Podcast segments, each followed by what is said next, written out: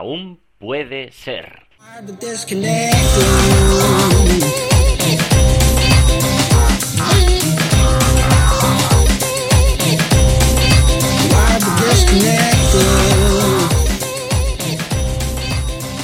Hola a todos, ¿qué tal? ¿Cómo estáis? ¿Estáis bien? Yo estoy súper hype, súper contento porque en este episodio un poco diferente, quizá un poco más largo de lo normal, os voy a contar cómo, cómo surgió Forchu, ya sabéis, ese proyecto que tengo entre manos de planes en pareja, que fue como, como yo empecé. No empecé, realmente no se llamaba Forchu cuando empecé y eh, empezaba de otra manera. Empezaba de otra manera porque, porque esto han sido darle muchas, muchas vueltas al, al modelo y a toda la historia que está detrás de la startup. Al principio, yo cuando empecé, ni siquiera estaba empezando en, en el terreno, en el mundo del emprendimiento online. Bueno, quizás si nos remontamos a cuando yo tenía 18 años, ahí sí que me metí un poquito a vender cosas por eBay, a vender, vendía móviles chinos haciendo dropshipping desde China. Pues yo hablaba con los chinos, oye, mandadme unos móviles, ¿qué tal? Que los voy a vender por aquí, por eBay. Y estaba aprendiendo, la verdad es que, bueno, perdí, perdí pasta, no mucha, pero me timaron por eBay y un montón de historias, ya si queréis os lo cuento otro, en otro momento más, eh, con, más detalles, pero bueno, básicamente con 18 años sí hice algunas cositas, pero luego me, me quería abrir, quería montar algo así como una escuela de habilidades sociales y seducción, que era una temática que me molaba bastante, y, y lo quería abrir cuando estaba aquí en la Universidad de Granada en los primeros años. Total que después de, intentar hacer un primer taller en el que no se apuntó mucha gente y tal, eh, decidí pues montar una web que se llamaba, después de darle muchas vueltas, se llamaba Los y las. Y me apunté además a un curso de emprendimiento. Yo estaba medio pasando de algún de la carrera un poco en ese aspecto de, bueno, tengo prioridad de, de darle forma a esto que tengo, esta espinita clavada en mi cabeza y me apuntó a un curso de emprendimiento pues en la universidad que daban con la asociación de lo que se llama el CADE de aquí de Andalucía del, es un centro de, emprendimiento que, te ayudan y tal y hice el, el, curso el proyecto se llamaba Los y Las al principio se, llamaba, ah, se iba a llamar Ellos y Ellas pero había una revista en Perú o no sé qué que se llamaba así y al final era los y las, como los chicos y las chicas, ¿no? Y vamos a hablar de habilidades sociales y seducción, ligoteo y tal y tal. Pues pues venga, los. La web sigue activa, de hecho, es, creo que es losilas.com o losilas.es, ahora mismo no lo sé. Y nada, pues monté una web en WordPress, hice mi, me, hice todo, me hice pues mi logotipo, mi cabecera, que ahora la veo y digo, madre mía, madre mía. Y empecé a escribirlo, a hacer de marketing de contenidos, que a fin de cuentas el marketing de contenidos era una cosa que yo todavía ni sabía que existía. Simplemente yo sabía que si escribiría y los artículos eran buenos, la gente se iba, se iba a interesar. Empecé a escribir artículos que algunos no estaban mal, otros pues, hombre, los lees ahora y, y claro, han pasado muchos años y, yo he cambiado mucho, pero hay algunos que todavía pues me mola leerlos. El caso es que, que a partir de aquí yo digo, oye, pues me están preguntando, y esto es algo que cuando emprendes pues es, es bastante bueno darte cuenta de qué es lo que te pide la gente. Y los primeros clientecillos o primeras pruebas de clientes, de potenciales clientes que salían, me preguntaban que, bueno, que cuando conocían a una chica, que a dónde la llevaban. Por este tiempo, yo también tenía un, colega en Madrid que estaban montando una aplicación para, para guías turísticas y tal. Y me asocié con ellos. Les dije, oye, mira, pues yo tengo este proyecto, quiero hacer una aplicación de sitios aquí en Granada para ir cuando conoces a alguien y tal. Y bueno, estupendo, le dimos forma, se llamaba Granada en pareja y empezamos a lanzar la aplicación. Por suerte yo estaba, y bueno, todavía sigo ligado a un coworking aquí en Granada que se llama Cowork Errant. Un saludo para, para todos porque me han ayudado muchísimo. Y allí pues di con, con un periodista que, que, además de llevar el diario de Aura Granada, pues trabajaba para la agencia F y, y colocó la noticia en un montón de en un montón de periódicos que, que, dije, que se hicieron eco de la noticia, en plan, Granada en pareja, una aplicación de planes románticos y tal. Claro, ya la demanda ya no era solo para, para primeras citas, ya era para, ostras, para hacer cosas en pareja. Pero de momento todavía no había ni siquiera modelo de negocio pensado para esa aplicación. Con ese desborde de medios de comunicación mm, ya vi que el futuro mm, se, iba, mm, se iba a centrar en la aplicación más allá de, la escuela de habilidades sociales y seducción para la cual no encontraba un grupo decente de personas que, que pudieran llevarla a cabo. Haría falta un psicólogo, haría falta eh, alguien quizá de un sociólogo, etcétera. Pero sin embargo, con lo de la aplicación, pues eh, entre eso y un coleguilla que me dice que, tenía 18, 19 años, que en Mauri, Mauricio, me empezamos los dos, él se asoció con, conmigo y me echaba una mano con todo, con todo ello.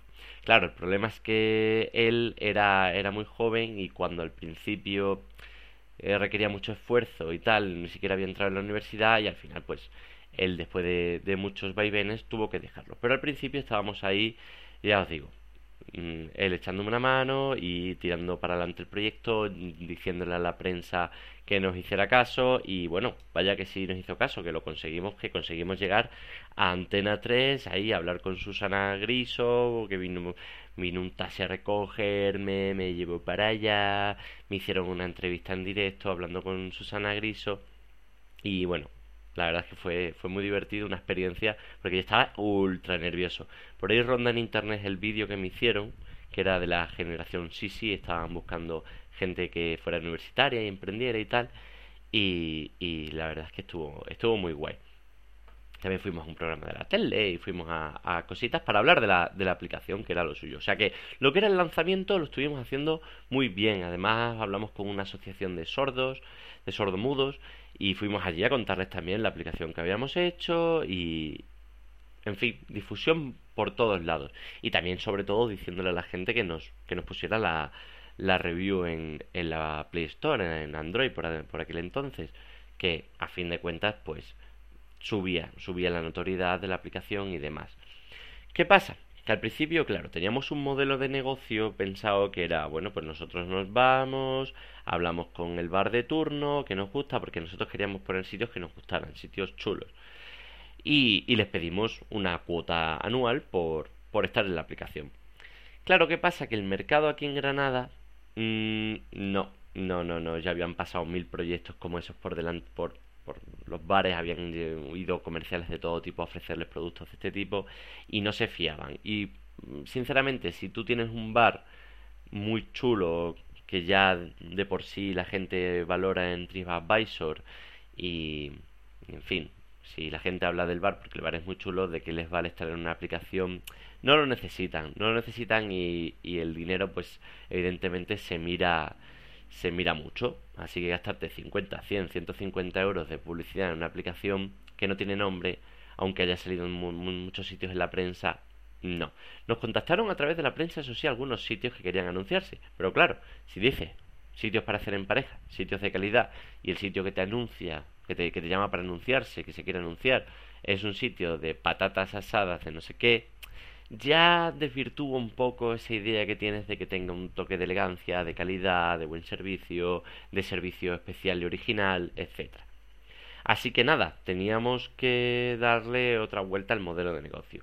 A todo esto que tenemos una ruptura con los programadores, con el grupo que nuestros asociados de, de la de la aplicación y, y bueno, como ellos tenían su, también su modelo de negocio, tenían sus historias, pues eh, rompimos el, el acuerdo, no podíamos seguir.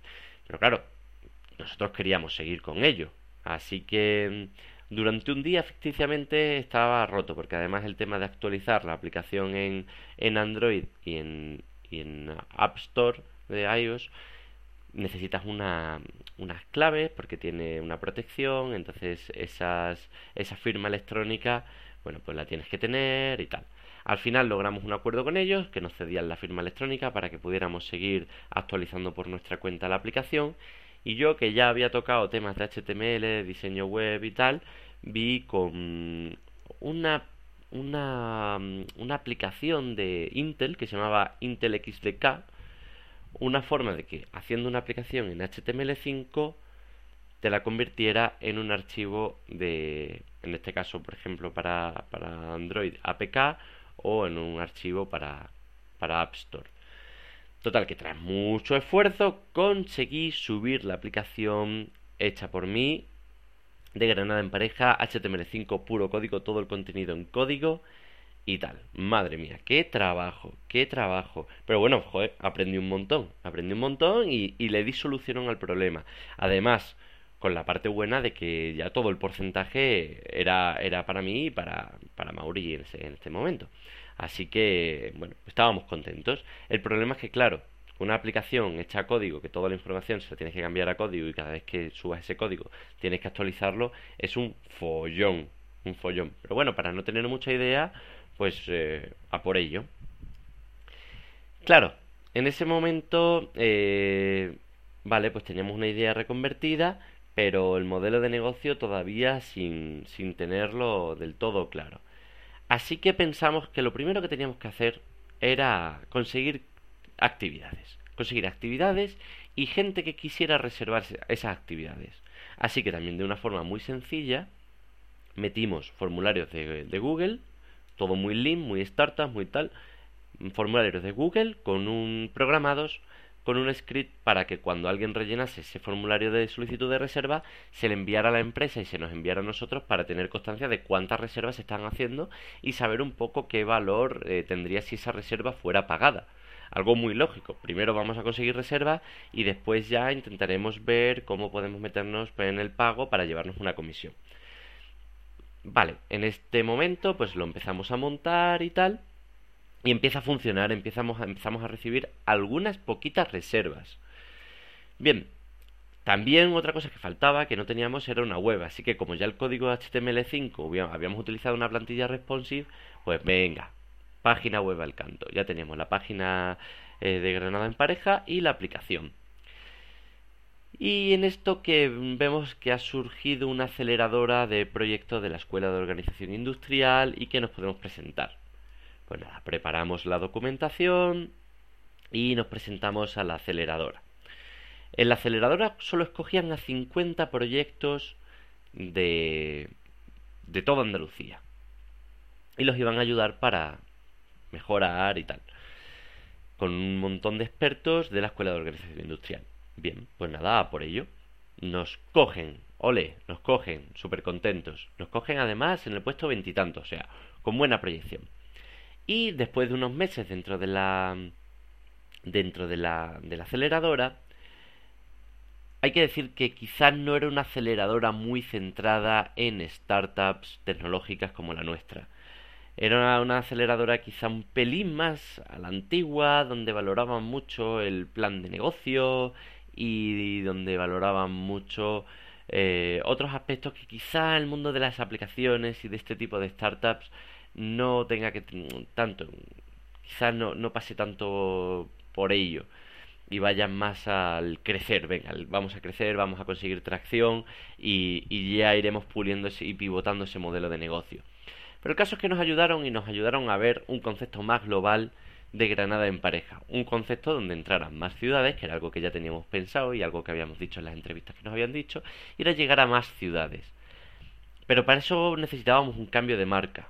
Así que conseguimos una nueva marca, Forchu, y, nos hicimos con una socia que luego, pues por motivos que no son teníamos nada que ver, no pudo seguir con nosotros, pero era Liliana Espinosa, que es muy buena diseñadora gráfica y nos hizo eh, en el momento, en ese tiempo que estuvo de socia con nosotros, una, un diseño de imagen, un logotipo que hasta día de hoy la gente siempre ha valorado muchísimo y nos da la enhorabuena por el logo que tenemos.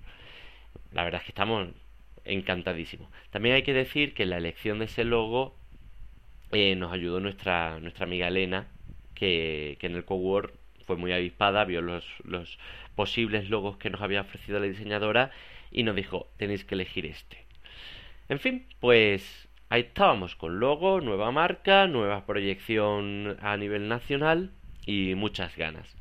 Pero con un problema muy grande, un problema tecnológico, y es que a ver cómo le das rienda suelta a un modelo de negocio basado en reservas en el que tú quieres cobrar dinero y quedarte con una comisión sin, sin tener esa web que, que fuera posible.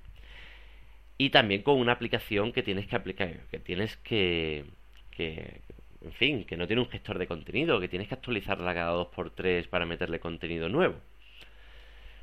Hay una cosa que me he saltado y es que intentamos eh, asociarnos con un montón de gente de la Facultad de Traducción para traducir la aplicación a tres idiomas. Fue un proyecto muy chulo, que la gente se animó muchísimo, hicimos una cena e incluso los de italiano terminaron de traducir ese, ese contenido. Lo que pasa es que era un follón que nosotros no sabíamos que íbamos a tener tantos problemas porque traducir un contenido que está siendo actualizado dinámicamente y que encima da la cara por empresas, porque estás hablando de empresas y cualquier empresa te puede decir, oye, cámbiame esto, no me gusta que pongas esto, quiero que digas lo otro, en tres idiomas, con gente que no estás pagando, al final, sin fondos, no vas a ningún lado.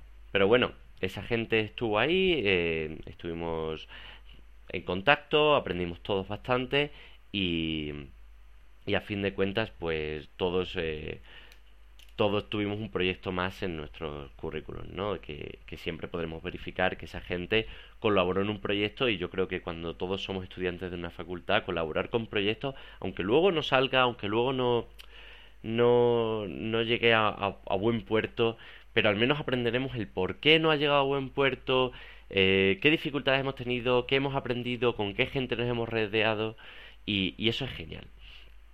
En fin, que no teníamos una aplicación decente ni una página web decente.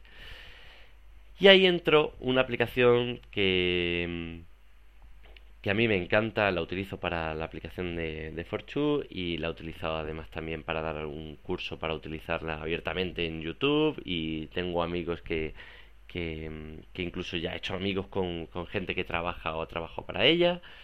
Y, esta es Good Barber. Good Barber es un app builder que permite hacerte la aplicación sin tener que, programar de una forma bastante sencilla, nativa y multiplataforma. O sea, te permite hacer aplicaciones para iOS y para Android a la vez y, y todo de forma muy sencillita pagando una cuota anual. Pagando una cuota anual de unos 500 y pico euros y te dan un mes de prueba. O sea, que hice ese mes de prueba que era el mes de, de agosto de 2000 2015 creo, y después de ahí seguí con ella porque, porque iba muy bien y tenía un gestor de contenidos perfecto para lo que queríamos hacer, que era también geolocalizado y con la oportunidad de mandar a la gente a esos formularios que ya teníamos hechos de reserva. Más adelante, como la web había que también darle un gestor de contenidos y una tienda, opté por decir, venga, pues voy a poner un, un PrestaShop. Un PrestaShop que, era un tipo de tienda online, a fin de cuentas un gestor de contenido gratuito y demás. Lo que pasa es que fue una tortura enorme. Lo siento, pero PrestaShop no me gusta. No me gusta nada. entiendo que, bueno, pues en su momento tuviera sentido cuando WordPress, la plataforma WordPress, no tenía, no tenía WooCommerce, pero a partir del momento en el que a WordPress le metes WooCommerce, se come en facilidad y en, facilidad de, todo, vaya. Y de, y de, comunidad, de plugins, de todo a, a PrestaShop. O sea que después de hacer montar un PrestaShop, que ojo, el, el PrestaShop iba bastante bien en SEO y posicionó el contenido bastante bien y tenía, tenía visitas, ¿eh? Tenía visitas y, y gestionaba, gestionaba reservas. Pero claro, las gestionaba las reservas a través de estos formularios de Google, algo tan sencillo y sin todavía una pasarela de pago. Bien, tenía que encontrar una, un nuevo modelo, un modelo que se adaptase mientras que teníamos este PrestaShop para ello. Y encontré una aplicación que se llamaba Plazo, que funciona con Stripe y lo que te permite es cobrar por infoproductos y demás. Y además dentro de la aplicación encajaba muy bien porque no te, abría, no te abría un navegador ni nada, así que no que te abría la pestañita esta de plazo y te permitía, te permitía mm, cobrar por un, por un PDF, que en este caso lo que hacíamos era montar un, un ticket y tal. Mientras que todo este proceso estaba de tickets y tal, es verdad que intentamos eh, asociarnos con más gente. Pero, pero nada, eh, fue una asociación que, bueno, estuvo ahí Iru, que era diseñadora gráfica, necesitábamos una diseñadora gráfica en el equipo, alguien que nos ayudara en este tipo de menesteres, pero también por, porque iba a presentar un libro y estaba muy atorada de tiempo no pudo ser. Eh, hizo varias, unas cuantas cosas para la aplicación, eso sí. y, y también un, un chico de Sebastián que era desarrollador WordPress que, que al final pues por motivos de, de problemas personales no pudo seguir con, con, el proyecto aunque aunque todos estábamos bastante por la labor de, de, que el proyecto era bastante viable pues siempre ha habido mala suerte hemos tenido mala suerte y al final se han ido rompiendo el tema de los de los socios por lo menos hasta este punto de la historia que os estoy contando entonces ya eh, con el tema de, de, los tickets teníamos un modelo en el que, bueno, podías comprar el ticket, pagarlo y recibir el ticket y luego canjearlo. El problema es que, claro, el tema del ticket era todavía, había que hacerlos a mano y seguía siendo un follón. A esto que me viene la ruptura con, con Mauri. Mm, él iba a empezar la universidad, mm, el negocio todavía estaba siendo bastante costoso necesitaba que aportara más, él, bueno, pues estaba en un momento en el que cada vez se, se implicaba menos porque, porque no podía o, no, no, no, tenía tanta motivación y ya sabemos todos que cuando emprendemos la motivación es súper importante y tienes que estar, tienes que creer mucho en, lo, en el proyecto, en tu producto, en lo que estás haciendo, te tiene que gustar mucho para tirar para adelante. Así que bueno, pues nada, eh, de forma amistable, como siempre habíamos firmado un pacto de socios donde se, se escribía a que, a que nos comprometíamos y demás, pues con las mismas de, dimos marcha atrás, eh, rompimos el pacto de socios y bueno, pues seguimos siendo tan amigos y cada uno, cada uno la suya.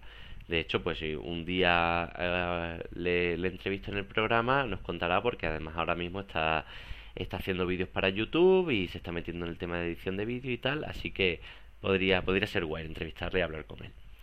En fin, que, nada, que llegué al punto de decir esto necesita una, una nueva actualización, necesita un nuevo modelo, necesita otro funcionamiento. Y ahí llegué de nuevo a montar la web en WordPress. Me metí en, en por aquel entonces fue que me hicieron una entrevista para Good Barber, para el podcast de Good Barber. Me la hizo mi amiga Sara Giral. Y digo mi amiga Sara Giral porque por entonces eh, no, no, no éramos amigos, pero ahora después de tanto tiempo y, hablando y tal de emprendimiento, pues, pues ya a ver si también se viene otro día al programa que, que tiene cositas que contar, muchas. Y el caso es que me recomendó el podcast de, de Joan Boluda. Me, me recomienda el podcast de Joan Boluda, empiezo a escucharlo. Al principio digo, joder, este hombre habla rapidísimo.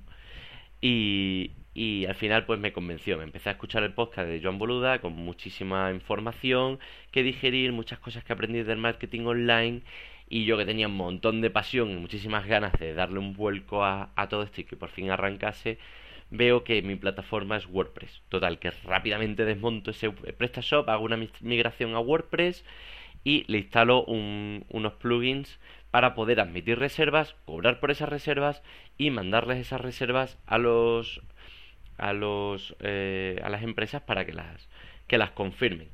Y ya está, ahí tenía ya el modelo, un modelo muy lean también, pero que estaba funcionando y que era justamente lo que yo quería, que era basarme un poco en cómo funcionaba Airbnb, pero con el tema de, este tipo de experiencias para hacer en pareja. Mm, desligándome quizá un poco del tema de vamos a hablar de un bar, aunque luego eso ya veremos que lo utilizaríamos como modelo de, de marketing de contenidos y sobre todo centrarnos en las actividades y tal. Y bueno, pues a partir de ahí y fui tirando del proyecto hasta que por fin encontré a, un par de, socios que con los que estoy ahora mismo trabajando muy a gusto, que son María León y Juan Valera, que, que además pues eh, están invitados al programa.